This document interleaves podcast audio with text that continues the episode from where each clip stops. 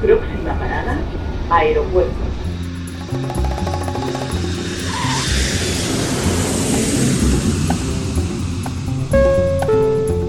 Salida del vuelo 948 con destino Aeropuerto Jazz Café. Debajo de sus asientos encontrarán un chaleco salvavidas. El vuelo 1230 como destino la... La aproximación como número 1 de por izquierda rumbo 215 de Por su propio interés, rogamos mantengan su... Aeropuerto Jazz Café.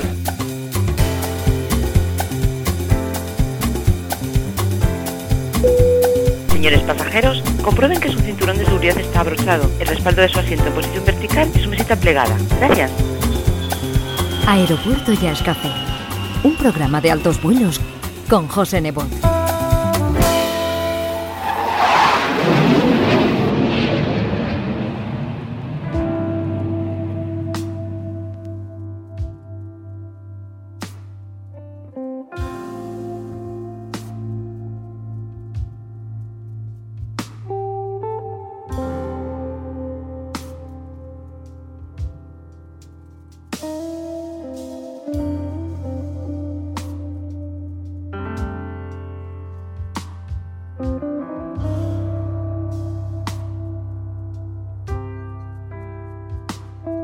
Saludos. El guitarrista gran canario Luis Merino acaba de publicar nuevo disco. Se llama Pelula, que es una palabra inventada por su hijo, y contiene seis temas propios de larga duración que fueron grabados en directo y con público en el Teatro Guiniguada de Las Palmas de Gran Canaria en abril de 2021, con una banda formada por el pianista David Quevedo, el bajista José Carlos Sejudo y el baterista Juan Pérez, a los que se suma la voz de Esther Suárez en el tema que da título al disco y en el cual también se puede escuchar la voz de su hijo Lucas, a quien va dedicada esta grabación. Quizás es un disco más enérgico que su primer trabajo llamado Blackie, que en parte fue compuesto también durante el periodo de pandemia al pasado año y que con toda valentía decidió grabarlo en directo, con el riesgo que ello supone, aunque la veteranía y maestría de los miembros del grupo garantizaba que todo iba a salir a la perfección, como así fue, y por eso ya podemos disfrutarlo tanto en su versión digital como en el CD físico que está a la venta. Hoy nos vestimos de gala porque vamos a poder desgranar todos los detalles de este álbum con su autor en persona, pues en la torre de control de Aeropuerto y Ascafé recibimos en unos momentos a Luis Merino.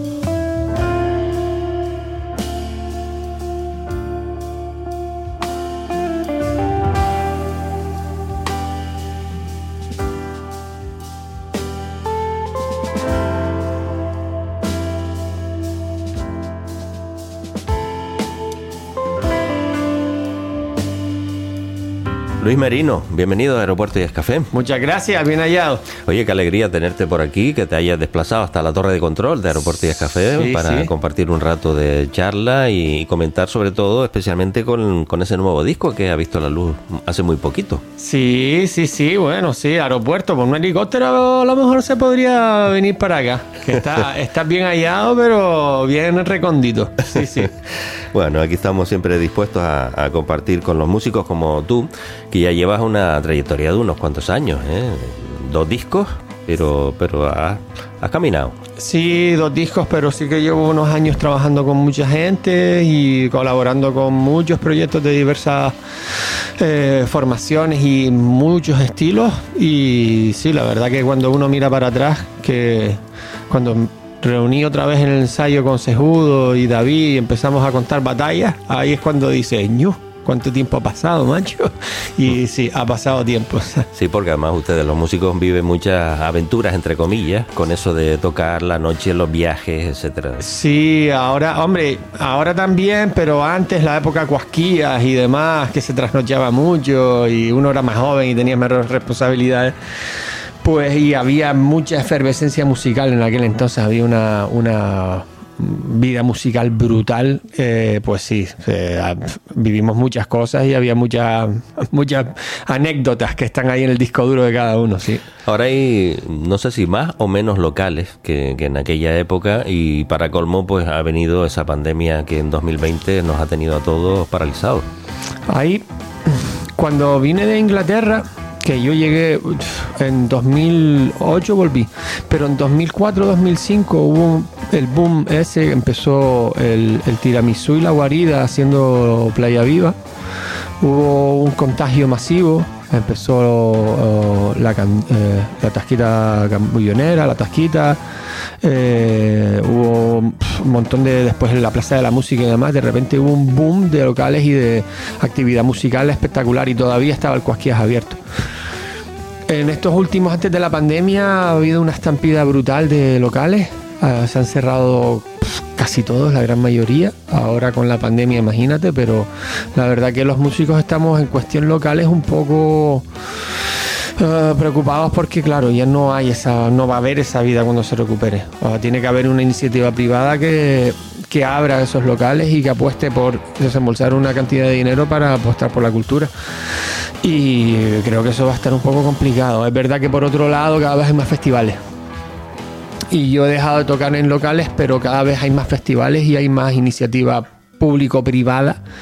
Y el clima que tenemos, que tenemos buen clima todo el año y festivales aire libre casi todo el año, Santa Catalina y un montón de sitios, que por otro lado se compensa. Pero sí que es verdad que la vida del local se va, se está, se ha perdido y se está perdiendo. Sí. Tú eres bastante versátil, te acomodas a cualquier estilo y bueno, tienes ahí un, un corazón bastante rockero, Sí. pero falta también que se apueste más por el jazz, ¿no?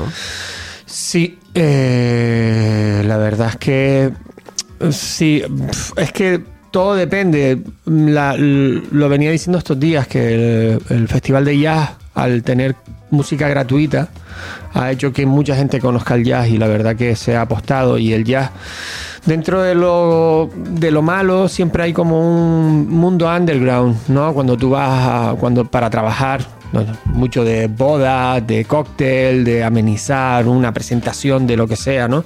Siempre estamos como el cuarteto de jazz para la elegancia, pero después para lo que es otro tipo de actividades nos cuentan tanto con nosotros y sí es verdad que hay un poco, se necesita un poco más de difusión porque el jazz no es todo bebop y improvisar y chinkiling, ¿sabes? Que le llamamos nosotros. El jazz es mucho más versátil, tú lo sabes, y abarca millones de estilos. Entonces, bueno, si hubiera más cultura musical en general, sí que se agradecería, claro. Bueno, en 2015 sacabas tu primer disco, Blackie, dedicado a tu perro, que Sí. desgraciadamente pues parece que ya no está con nosotros. Exactamente.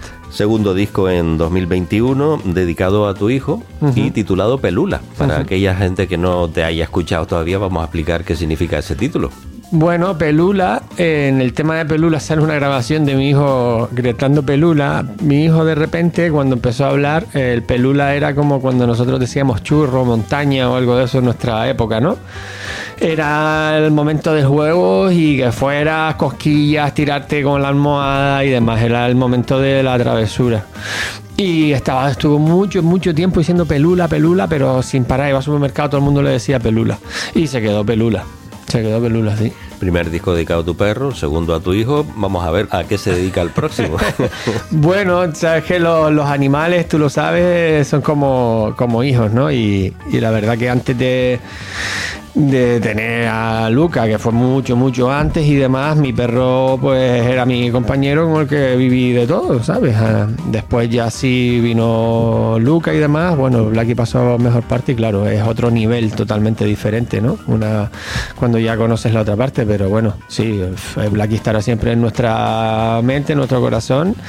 Y yo soy una persona un poco visceral en ciertos sentidos y me apego con la gente con la que vivo y convivo y en este caso pues claro mi nueva familia es mi hijo y es pasar a otra dimensión y obviamente es el centro neurálgico de mi vida es mi, mi pequeño obviamente y por eso se lo he dedicado sí Este disco, Luis, es fruto de la pandemia, de ese año en el que has tenido más tiempo para desarrollar la creatividad y demás.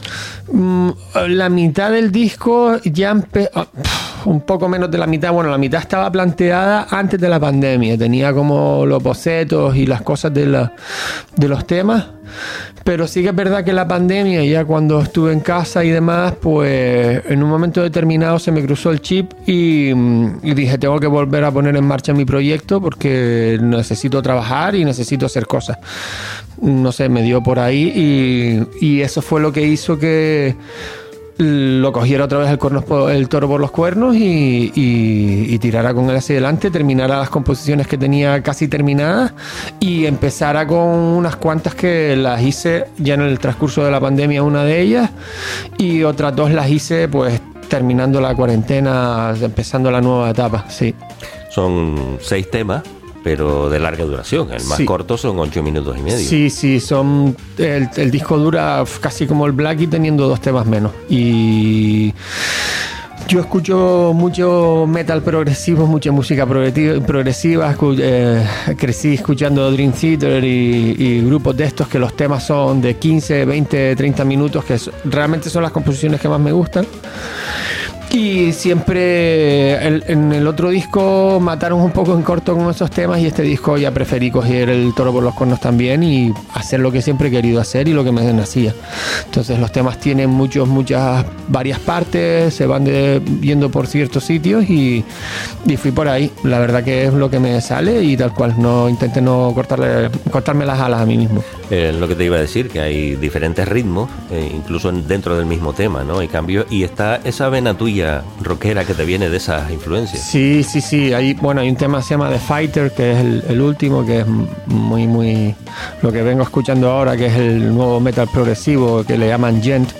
Soy muy aficionado a Meshuga y si he escuchado a Tigran Hamasyan, el pianista armenio, eh, lo que escucha es eso y es lo que él toca. Es música muy, muy extrema, pero muy técnica a la vez. Rítmicamente es lo más extremo que hay. Es- es- son rompecabezas como la ciencia del ritmo ¿no? que tienen ellos. Y tengo muchas vertientes, me escucho mucha música electrónica, escucho mucho funky, que tengo mis bandas de funk también, escucho mucho R&B, me gusta la... me- escuché una entrevista a Pan Meceni hace tiempo que decía que hay dos músicas, la buena y la mala. Y tal cual, o sea, no me, me- me- si me gusta, me gusta. Entonces escucho un montón de tipos de cosas, toco un montón de tipos de cosas y bueno, siempre voy picando un poquito de aquí y de allí. Y lo intento, no es que lo intente plasmar, sino es lo que me sale.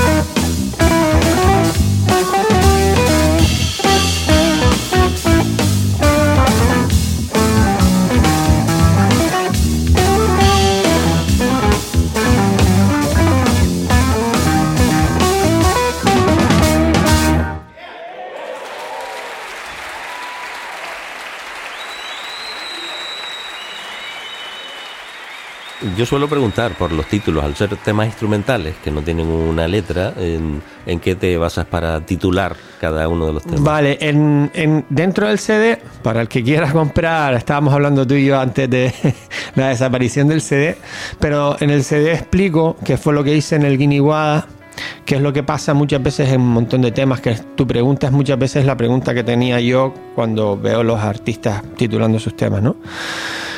Eh, En el disco explico cada tema, lo que es y qué significa cada tema. Pelula, obviamente, si viene reflejado como es, porque está la grabación de mi hijo, canta Esther, que es la, madre de mi hijo, obviamente. Y después cada tema eh, está compuesto en una situación determinada de mi vida, que es lo que me, cuando cojo la guitarra me salen ese tipo de, me salen las melodías, armonías y demás, empiezo a componer dentro de un estado anímico que es el que me conduce por ese camino. Entonces por ahí es donde vengo yo titulando los temas, que mm, en un momento determinado el fighter, por ejemplo, tengo una persona en mi familia con problemas de salud y después tengo también está por otro lado Carlos Valido, que es una persona que me llega medio de cerca que es el que hacía el, el Smoke Jazz and Drink y demás, que también tiene sus problemas de salud y demás, y, y bueno, fue un poco inspirado en ellos y, y demás, y así con cada uno de los temas tengo una historia anímica, que es por eso por lo que lo he titulado, exactamente. La banda. te acompañas de dos veteranos como David Quevedo y José Carlos Sejudo, que eso me imagino que te dará una garantía y una seguridad de que todo va a salir bien. Y después la juventud de Juan Pérez, que yo cada vez que lo veo tocar me gusta más. ¿eh? Sí, a mí también. sí, eh, David, obviamente con David con Sejudo llevo tocando un montón de años. David en la banda es un pilar, además al ser tan líder y eh, liderar tantas cosas, él siempre, siempre tiene su, su visión de arreglista y su, sus maneras de hacer las cosas que a mí me abren un montón de veces los ojos, porque sus aportaciones y sus comentarios, la verdad que yo los tengo muy en cuenta y él siempre tener otra visión externa siempre ayuda para no encasillarte en cómo dirías tú las cosas y David siempre tiene ese punto de "Y pues yo haría esto, yo haría lo otro y la verdad que a mí me ayuda un montón y me, me da un montón de garantía y seguridad. Además que es una, en cuestión tocar, es una persona armónicamente súper abierta y versátil y, y toca muy, muy bonito. O sea, lo que quiero trasladar él me lo, me lo pilla al, al momento.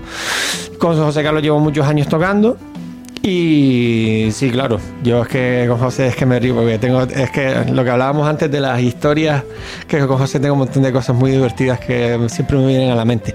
Y con José, claro, siempre, esta vez quise bajo eléctrico y, como estábamos con el ensemble salvaje es que lo tenía huevo, porque además está sentado al lado mío todo el rato, compartimos habitación cuando viajamos, así que no, no me quedaba otra, sabes, es que estaba huevo. José Carlos hacía tiempo que no trabajaba con él y tenía muchas ganas. Y Juan Pérez desde hace muchos años viene de atrás, es un poco más joven que nosotros y antes de irse a Barcelona a estudiar, él venía a los conciertos, ay, y tal, y siempre estaba un poco detrás y tal de nuestras actividades, se ponía a tocar, ay, qué bien toca este chaval, pero claro, cuando ya se fue fuera, estudió, vino y demás, ya trabajaba con él unas cuantas veces y ya se lo dije en su momento, digo, uff, ya está, para el siguiente está fichado. Y para el siguiente estaba fichado. Y ya cuando me, me di vidilla de nuevo y empecé a coger el proyecto, fue lo que hice, el teléfono y lo llamé. En primer momento él no pudo, porque tenía otras cosas, llamé a Nassim. Y después fue todo lo contrario. Cuando ya fui a grabar, Nassim no pudo por un montón, por X motivos, y volví a llamar a Juan. Y ya así las cosas confluyeron y al final está metido en el proyecto. Que no nos quedemos sin nombrar a Esther Suárez, la vocalista del grupo. No Sí. sé si, si está contenta ya con hacer solo un tema o quería más. Sí, no, ella, sí, sí, ella por ahora eh, siempre me dice, todos los temas los puedo cantar, es que las melodías esas las puedo cantar, las puedo silbar. Pero, hombre, por lo pronto, para mí también era un poco arriesgado hacer un tema todo vocal, aunque después, claro, con la perspectiva del tiempo, a lo mejor dice, bueno, pues podía haberlo metido, pues no, pero bueno, todo se puede arreglar en un momento determinado. Y ella sí está muy contenta, claro, y nada, mi pareja, cantante, que hemos compartido y compartimos un montón de proyectos y trabajamos juntos, y claro, la- el tema dedicado para nuestro hijo, que es mejor para cantar que ella. Además, como comentábamos antes, es que suena la voz de tu hijo en medio del tema también. Sí, esos son grabaciones que había hecho en medio de la pandemia y cuando lo sacaba con esa época, lo, lo tenía en las mochilas que nos ponemos delante y él cuando iba caminando, él se ponía a cantar, a hablar y demás y yo lo iba grabando con el móvil. Y de todas esas hice un popurrí y cogí unas cuantas grabaciones y la, la, la puse, la pongo en directo y la puse en el disco. Y además entra en el ritmo de- del tema de ese momento. Eh, mm, eso no fue previsto. Porque como sabes, el disco fue grabado en directo. Sí. Teníamos un metraje de... pri- primero hacíamos... La, era muy larga la primera grabación cuando empezamos. La cortamos un poco porque se nos mm, quedaba muy muy larga. Y en el directo quedó clavada, pero o sea, perfecta. O sea, quedó tal cual. Y fue, claro, en directo no llevamos claqueta, no llevamos metrónomo, vamos, fue que cuadró así perfectamente, pues así se quedó. En el disco, en los temas, pues has dado espacio para que cada uno también tenga su momento de improvisación. Sí, como en el jazz, todo el mundo tiene. El jazz se basa en improvisación, en tener solos y demás. Todos tienen su. Siempre pienso, a mí me. Soy una persona que me hubiera encantado tocar bien la batería o tocar la batería. Y siempre en todos mis temas tengo que tener parte para el momento del batería, como en el Welcome y demás. Eh, perdón, en el mal de altura y, y después sí, claro, el bajo, piano, sí, sí, todos tienen su, su parte, sí.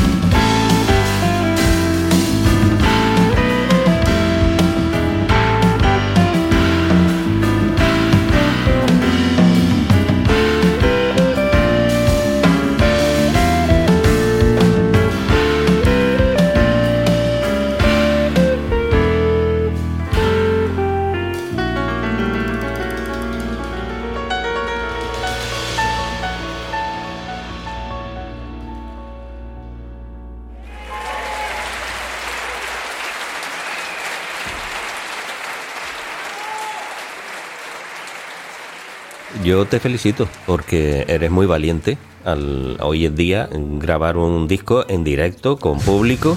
¿Eh? ¿Cómo se te ocurrió eso y no decidiste hacerlo en estudio? Eh, ¿Sabes qué? Fue por fuerza mayor porque no hay estudios con piano. No tenemos aquí en Las Palmas estudio con piano. Entonces se me ocurrió, digo, bueno, yo para estar grabando la mitad aquí o pagando billetes yéndonos a otra isla, que en Tenerife sí hay más y demás, digo, bueno, a lo mejor pensé en la posibilidad de grabar en directo. David ya lo hizo con el Todos contra mí. Y dije, bueno, a lo mejor me sale medio bien la jugada porque de paso, ya sabes que todo ahora es multimedia y demás, de paso aprovecho, grabo todo en vídeo, en un sitio, con público y demás. Fue una temeridad porque cuando se graba en directo, lo ético es hacerlo con un repertorio que ya tienes rodado. Entonces ya tú vas con la seguridad de tener todo el repertorio bien comido, no con cosas nuevas y tocadas por primera vez como pasó allí. Fue como tirarse a la piscina y después vamos a ver si hay agua, ¿sabes? Eh, hicimos dos pases, uno sin público, otro con público. El pase sin público no salió como yo quería, pues con la producción y demás. Estaba con la mente en otro lado y fue todo como muy atropellado. Pero el pase con público, no sé qué pasó. No sé si fue el público, nosotros. Si al hacerlo mal la primera vez ya nos pusimos las pilas, cambiamos el chip. Y al final no cogimos nada del primer pase y lo hicimos todo. O sea, el disco está grabado, es el directo tal cual, de arriba a abajo. No hay nada tocado ni nada tal cual. Y así lo hicimos. Y además mm, se escuchan un poquito los aplausos al final de, Sí. de los temas y ahí estoy yo también. Sí, ¿eh? Ahí estás tú. Soy uno de los privilegiados que estaba ahí sentado. Sí, y, y se notó, y bueno, aún así habiendo restricciones de público y demás, se notó y sabes que ahí por la temeridad de a ver si la gente se viene arriba y demás, le dije a la gente que por favor no aplaudiera solamente hasta el final. Porque en, jazz, en, medio de los solos, la gente aplaude y demás, y para no contaminar mucho la grabación, sobre todo por el piano, la batería y demás, eh, pedí que por favor no aplaudieran en medio de los temas. Pero sí, ahí está. cumplimos, ¿eh? Sí, sí, sí, se cumplió, se cumplió. Hubo, hubo un par de temas que ay, ay, rozando el filo, pero sí, no, muy bien, muy bien, fantástico, súper Pero además se nota que el público cumplió porque cuando termina el tema el aplauso es como más Ah, sí, efusivo. más ¿no? efusivo, Como que sí. estaban ahí guardados. eso. Sí, hay un par de temas ahí muy. Sí, que se nota mucho. Está, yo reconozco unas cuantas voces de las que están por ahí. Las reconozco. Miriam Fleitas la cojo al vuelo y cojo un par de ellos por ahí que están, se notan. Están ahí. Bueno, comentábamos antes, como tú decías, lo del CD, otra valentía tuya de sacar el disco en CD físico cuando parece que está desapareciendo y está volviendo el vinilo. Es que pasan cosas muy raras con esto. Sí, eh, no sé. Yo es que ahora cuando fui, o sea, yo no me noto ya mayor ni desfasado, pero cuando fui a fabricar el CD, digo, vamos a ver el formato. Me meto en la página y digo, madre mía, es CD con pendrive. Pendrive con 10.000 formas, o sea, te vienen los CDs con... Abres el CD y en vez del CD hay un pendrive. O sea, una cosa brutal, ¿no? Después vinilo, digo, vale, me está desapareciendo el CD, pero está viniendo con algo más analógico, más grande, que es tal, pero y encima ves vinilo con pendrive. Yo me quedé un poco choqueado porque ahora los formatos como que son muy múltiples. Yo seguí con el CD porque era la, la manera que yo siempre consumo. Yo sigo comprando CDs cuando veo algo que me gusta, mando pedir CDs y consumo CDs.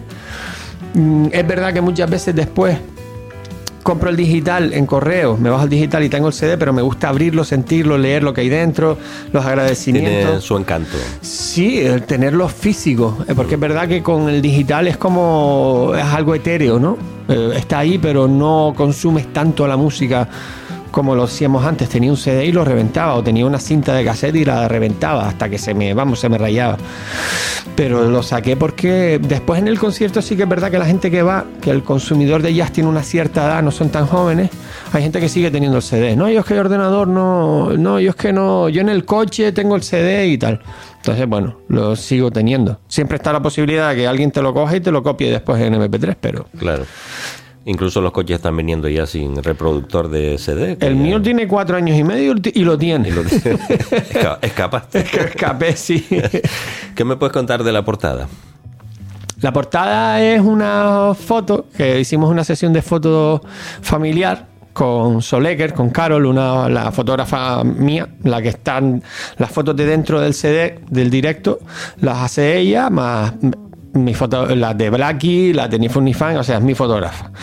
Pues hicimos una foto familiar y de unas cuantas fotos se las pasé a Gabri Serrini. Gabri Serrini es cantante, un cantante espectacular, es italiano, afincado en Las Palmas, que ahora lleva unos años pintando y ahora se dedica a pintar, que pinta también, es nuestro retratista personal, tengo un cuadro gigante de la familia y le di ya con ese cuadro ya y los cuadros ya yo tenía claro que la portada la iba a hacer él. Entonces se la pasé a él y él con la foto pues digo, mira, esta es la idea del disco, estas son las fotos, mira a ver qué se te ocurre, confío en ti. Y fue lo que hizo, una foto de Luca y lo que tiene en la mano es que me están preguntando la gente, es un Lego. Es un Lego, esa foto está hecha en el confital y él la, rehizo. La, este, en vez de hacer una pintura eh, acrílica o al óleo, la hizo digital, por si, pero se, se, después se imprimía en gran formato y demás, era mucho más práctico. Así no hay que fotografiarla bien, la luz y demás. Y bueno, nada, ahí está. Y hay, después, hay un trabajo gráfico ahí por Sí, medio, ¿eh? sí, sí, sí. Y después la maquetación del disco, la tipografía y demás es de José Llobet, el batería de Ni Fu Ni Fan, el, el batería nuestro amigo mío toda la vida. Pues él tiene una empresa que se llama Marlasca de, de rotulación, vinilo, diseño y demás. Y él es el que me maquetó el otro disco, me maquetó este. Y ya está. Oye, tienes un poquito de mala suerte con los vecinos del Teatro Cuyá y del Parque Dorama. Eh, sí, el, sí, el del Cuyás, el del señor de la bata fue simpático, sí. Y el del Doramas, la señora cantadora, fue simpática también. Sí, sí. eh, hubo un momento que nos desconcentramos un poco porque en un solo de sejudo es que, o, o sea, lo oíamos a ella en vez de nosotros, pero ya fue como, bueno, céntrate porque si no, después ya me metí en el papel, ya me puse hasta a cantar con ella, ¿sabes? Pero, pero sí, bueno, tú sabes que los vecinos y la compartir espacio a veces es complicado. Bueno, lo, lo contamos un poco. El, el concierto tuyo en el Teatro Cuyá se tuvo que suspender porque es a vecinales y no era tan tarde, pero bueno, estábamos en etapa de, de horarios rígidos y demás. Pues que, si tú supieras, esa fue la ul- el último evento que pudieron hacer en el patio. A partir de ahí no podía hacer nada más. Ni congresos, ni conciertos, ni nada. Todo se tiene que pasar para adentro o sin música en todo caso. Pero eso fue el último que se pudo hacer. Y lo del Parque Dorama es que al lado hay un club de natación y había pues una fiesta y, y se interfería el, el sonido. A nosotros desde el público lo escuchamos entre tema y tema, pero claro, tú estabas allá abajo y más cerca. Claro, yo estaba más, o sea, ustedes estaban más aguarecidos por la vegetación, por los árboles, estaban metidos un poco más abajo, pero yo que estaba, yo estaba en la trayectoria de, de las columnas de sonido de la señora, la cantadora rociera, y estaba encima del escenario, además había como un túnel de viento, que además el viento venía favorable, y nos la estábamos comiendo con papas, pero bueno, es lo que hay, no, no nos queda otra. Supongo que ellos, con el grupo de antes de Pablo, que estaban dando caña, pues les habrá pasado lo mismo, supongo.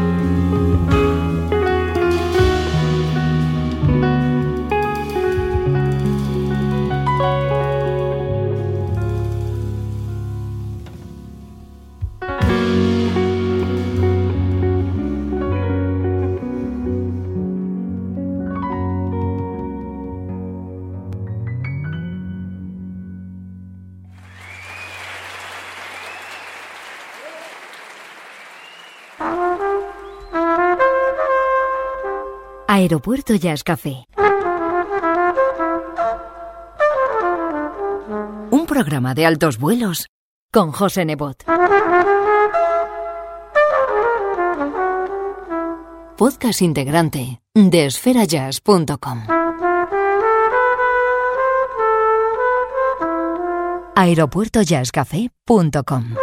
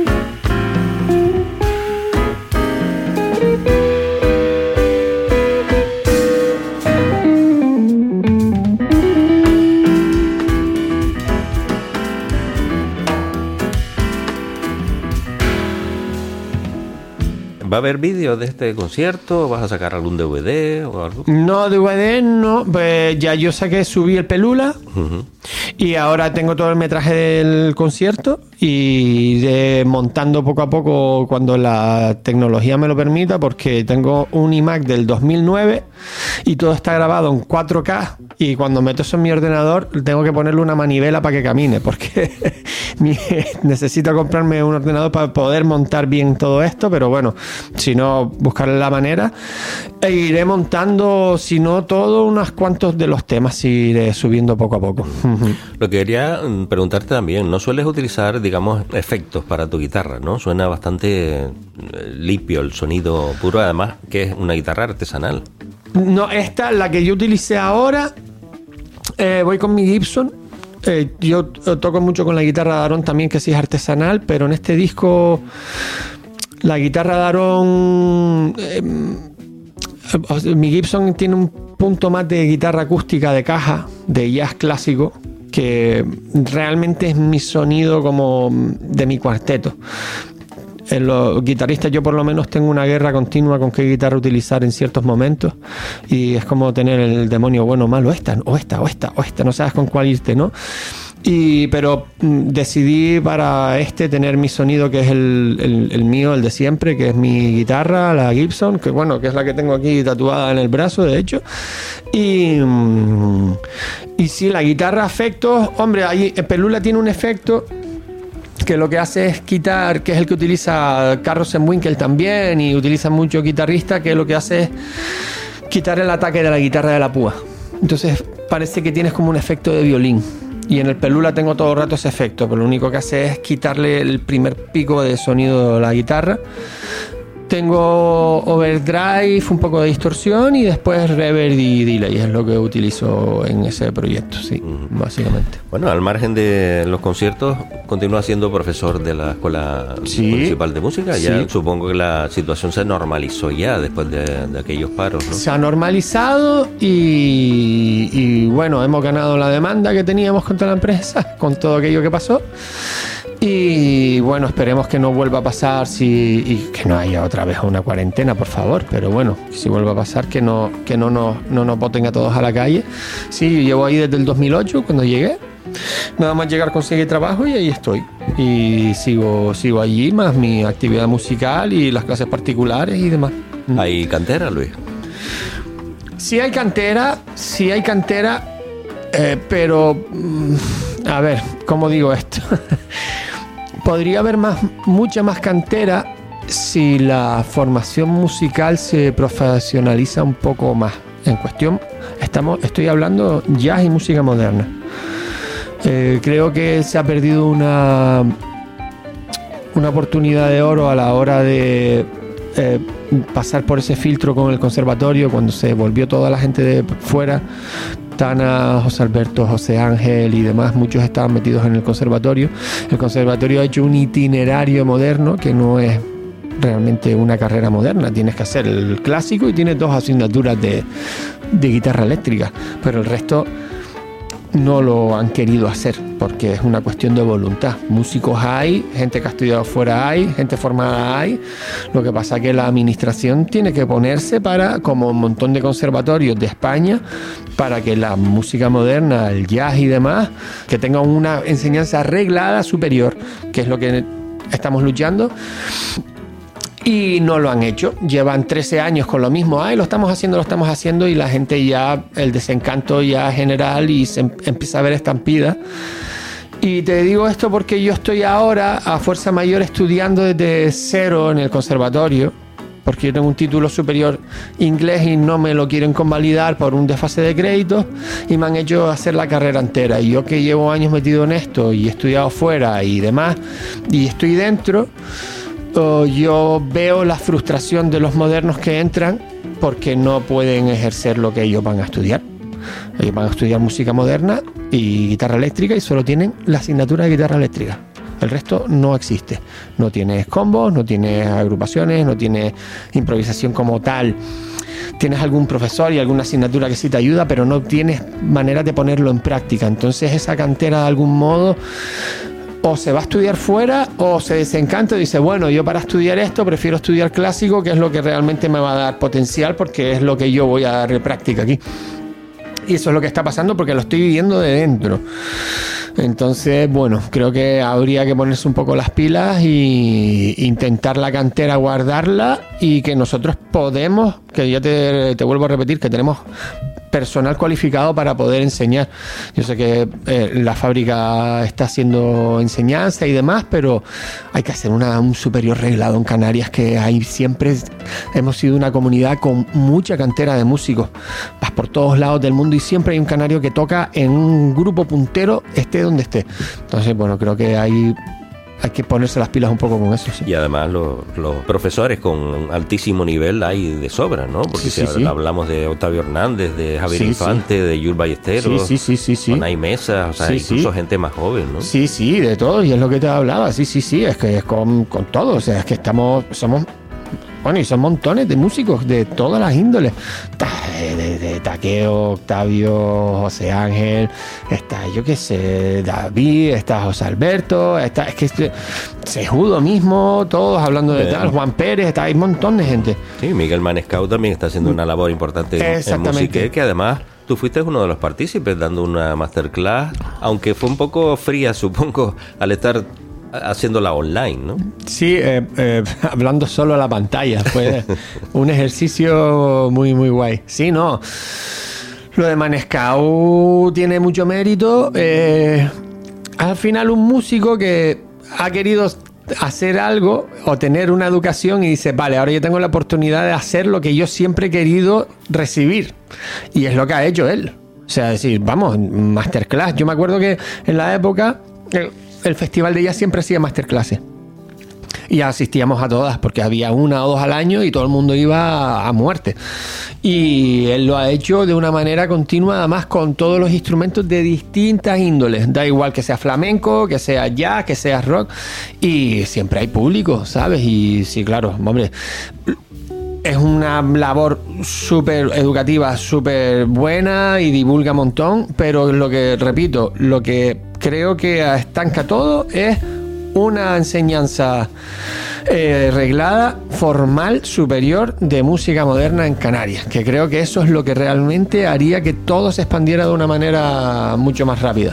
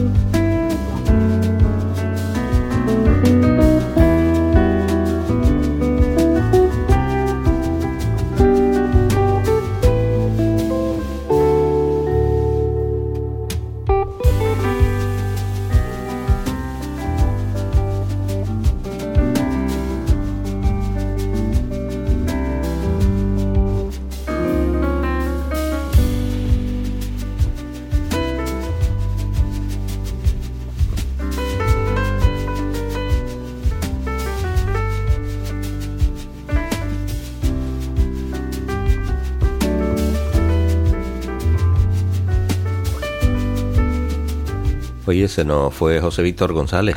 Sí, sí, sí, sí. Eh, sí, la verdad que que es que ahora es que me, me, me quedo me quedo mal porque Uno de los grandes bateristas que teníamos grandes bateristas Canarias. y un tipo súper peculiar, súper inteligente, listo siempre con buen estar, buen saber y con un humor súper peculiar que yo me reía muchísimo con él, muchísimo con él. Coincidí en Madrid también una época con él.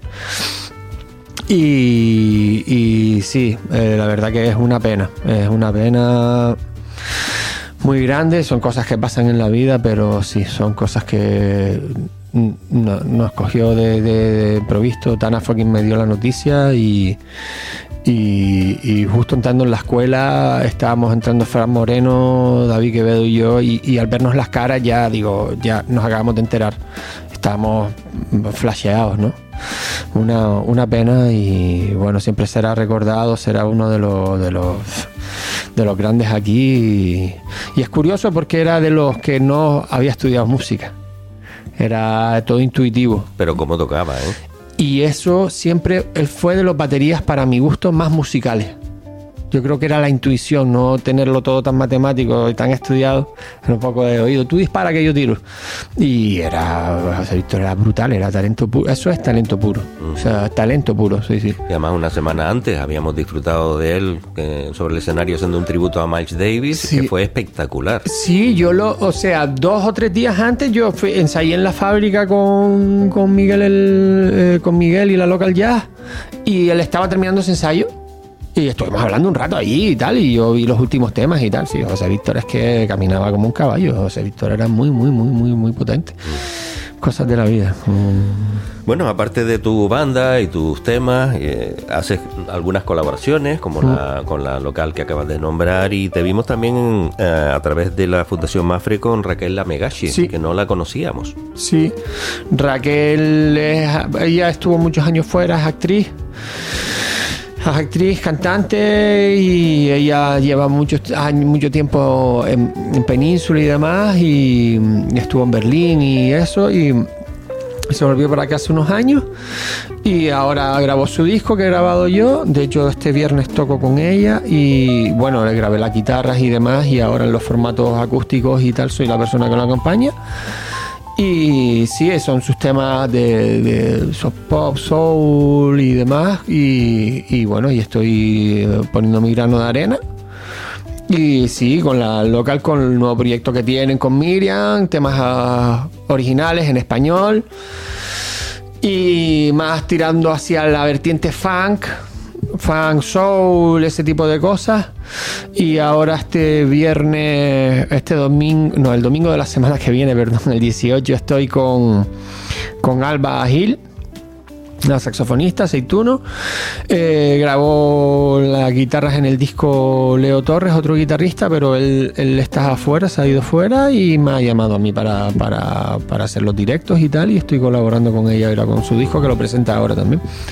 Allí estaremos y además con, con Bifasic, con Esther. Suárez también, cada vez que se puede, pues se suben al Sí, escenario. tenemos, tengo Bifacil, eh, estoy con Ni Fun Ni Fan, estoy con lo de los. el- el- la separación de Ni Fun Ni Fan, a ver cómo lo hacemos de las versiones con los temas originales que ya los tengo hechos, lo que tengo que meterme a grabarlos, que espero meterme en agosto para empezar a grabar. Eh, que es un rollo más eso, fan, RB. Bueno, es, es otro mundo, Luis. Es otro mundo, es otro y mundo. además muy divertido, Sí. música que nos lleva también a, a épocas anteriores. Sí, ese sí, ni fun ni fan, sí. Y los temas originales son otro tipo de. eh, no es eso exactamente, pero va por otro lado.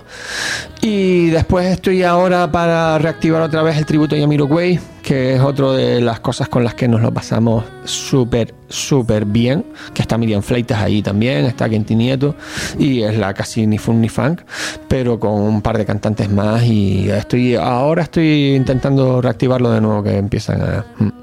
¿Tienes tiempo también para seguir haciendo pan y panetones? Sí, sí, sí, sí, sí, sí, sí, el, el pan sí, ahora me acabo de mudar y de hecho estrené el horno el otro día y me hice un par de gasas, sí, sí. Qué bueno es poder hacer cosas y, y- comértelas, Sí, sí. ¿no? Sabiendo, sabiendo cómo están hechas. Sí, sí, sí. Y además es divertido. Y a- aparte de eso, hemos visto también que mm, Esther eh, utiliza tus juguetes, como ella los llama, ¿no? Los pads, el, el looper, el teclado para hacer sus cositas. Sí, ella ahora está ahí, sí, en casa haciendo cosas, yo lo, en, en, con yo tenemos un, como es un dúo y tal, nosotros somos muy versátiles, dependiendo de donde nos llamen. Tengo, voy al paper y meto con el loop y la- el pan, me meto una discoteca electrónica a lo bestia. y o me voy con un rollo más, más acústico, más yacerito y tocando más baladas y demás. Y ella así en casa siempre está con sus cosas, sus tecladitos y grabando y haciendo sus historias y con el loop. Conéctame esto, a ver cómo se hace esto. Vale, que sí, sí, sí, ahí está. Lo que nos deja, lo que nos deja el pequeño, porque eso es energía pura. Vi, en, eh, echando un vistazo a tu trayectoria, vi que uno de tus profesores fue el argentino Sacri Delfino, Sí. residente en Madrid. Sí. Y, y no lo sabía, por eso me, me llamó la atención porque me pasó una pequeña anécdota con él que en las redes sociales pues él me contactaba de alguna manera y yo veía las fotos y, y yo estaba un poquito cansado de que tantos músicos de grupos heavy, de rock metal y me contactaran, que lo veía con ese pelo largo y tal, que lo, confundí, yo me equivoqué, cometí ese error con él, luego me disculpé y es un grandísimo guitarrista de jazz. Sí, Sacri, siempre lo he dicho, ha sido mi, mi profesor, o sea, directamente. Eh, estuve con él un par de años en Madrid, hicimos muy, muy, muy, muy buenas migas. Eh, vi nacer a su hija prácticamente, a Jaira, eh, fue quien me preparó para irme a Londres, lo conocí en una escuela y él recién llegado a Madrid, yo creo que fui de sus primeros alumnos eh, particulares y él todavía tenía el pelo corto. lo tuvo largo, se lo cortó en España para el trabajo y demás, y después se lo dejó crecer. Y didácticamente yo es de los tipos más más comunicadores y que por lo menos conmigo han sido los que más me han comunicado, me han llegado, me han transmitido y con los que más he aprendido. Sacri es el papén, es un, es un capo, es un tipo que yo le tengo un montón de cariño, es un, súper grande guitarrista con un montón de, de, de feeling, sentimientos, es un, vamos, un tipo que yo le tengo mucha, mucha estima y yo recomiendo a cualquier persona que si quiere clases en Madrid que lo llame. Es un tipo que sabe mucho y con mucha trayectoria y muy, muy, muy buena gente. Es un, es un cacho pan, es súper guay. Y súper divertido además. Para terminar, Luis, planes de futuro, aparte de esos conciertos que ya nos has comentado a corto plazo, ¿qué idea tienes o para seguir rodando pelula? Sí, ahora estoy en fase de empezar a mover todo. Eh, yo ahora estoy intentando ponerme las pilas un poco con lo de redes sociales y demás, porque ahora todo se mueve con eso y la verdad que yo no estoy tan puesto en eso, ¿no? Es que, es que no tengo tiempo, la verdad, es que, pero me tengo que poner y me gustaría rodarlo un poco más. Lleva una semana fuera el disco, nada más pero quiero rodarlo, empezar a moverlo en festivales y demás por aquí. Eh, tengo alguna cosa y demás que tampoco quiero decir. El plan de futuro también es lo de los temas originales de Ni Fun Ni Funk. Eh, ahora también David Quevedo saca el, lo bueno, lo que grabamos con Ensemble Salvaje el, el año pasado. Mm, que a ver si de ahí salen cosas que también haciendo tanta gente es un poco más complicado porque es una orquesta entera. Claro. Pero ahí estoy moviendo un par de historias. Esta, bueno, hago la jam del Festival de Jazz ahora en el Paper Club también, la Semana de Santa Ana, que la cerré ayer. Y creo que son el 23 y 24, sí. Y bueno, esos son los los primeros pasos. Tendré que montar algún vídeo más, pero sí, tengo alguna cosa en mente, pero poco a poco, porque eh, que mucho, mucho abarca, poco aprieta. Bueno, y después con lo de la local, que, que sé que Miguel se está moviendo con esto, a ver si, si tira para adelante también. Y bueno, según lo que sale, ahí estaré. Tú eres un hombre con energía Sí. y, y to- y todavía juventud, o sea que tienes camino para andar. Sí, soy energía. Sí, eh, eh, yo creo que soy un poco como mi madre. Yo era tranquilo, más tranquilo de pequeño, a medida que más crezco, más energía tengo. Y mi madre le ha pasado lo mismo. Era igual, ¿eh? de pequeñita era muy chiquitita y mi madre va. Mi madre con 60 años me coge y me, me destroza, no para la señora. No sé si se me olvida algo, tienes el micro abierto para lo que quieras. No, no, nada más. Gracias por la entrevista. Y, y nada, quien quiera Pelula está disponible en formato digital, en iTunes y todos los formatos digitales habidos y por haber. Está en Spotify y si quieren apoyar la música, lo mejor es que, mm, bueno, que vayan a conciertos está bien, pero que compren el CD porque es de donde único empezamos a recoger la inversión grandísima que nosotros hacemos de dinero es comprando CD y apoyando la, la cultura. Y nada, gracias por escuchar y espero que les guste y que te haya gustado el disco también. Luis Merino, gracias por venir hasta la torre de control de Aeropuerto de Café. Un abrazo y seguimos en contacto. Igual, muchas gracias a ti.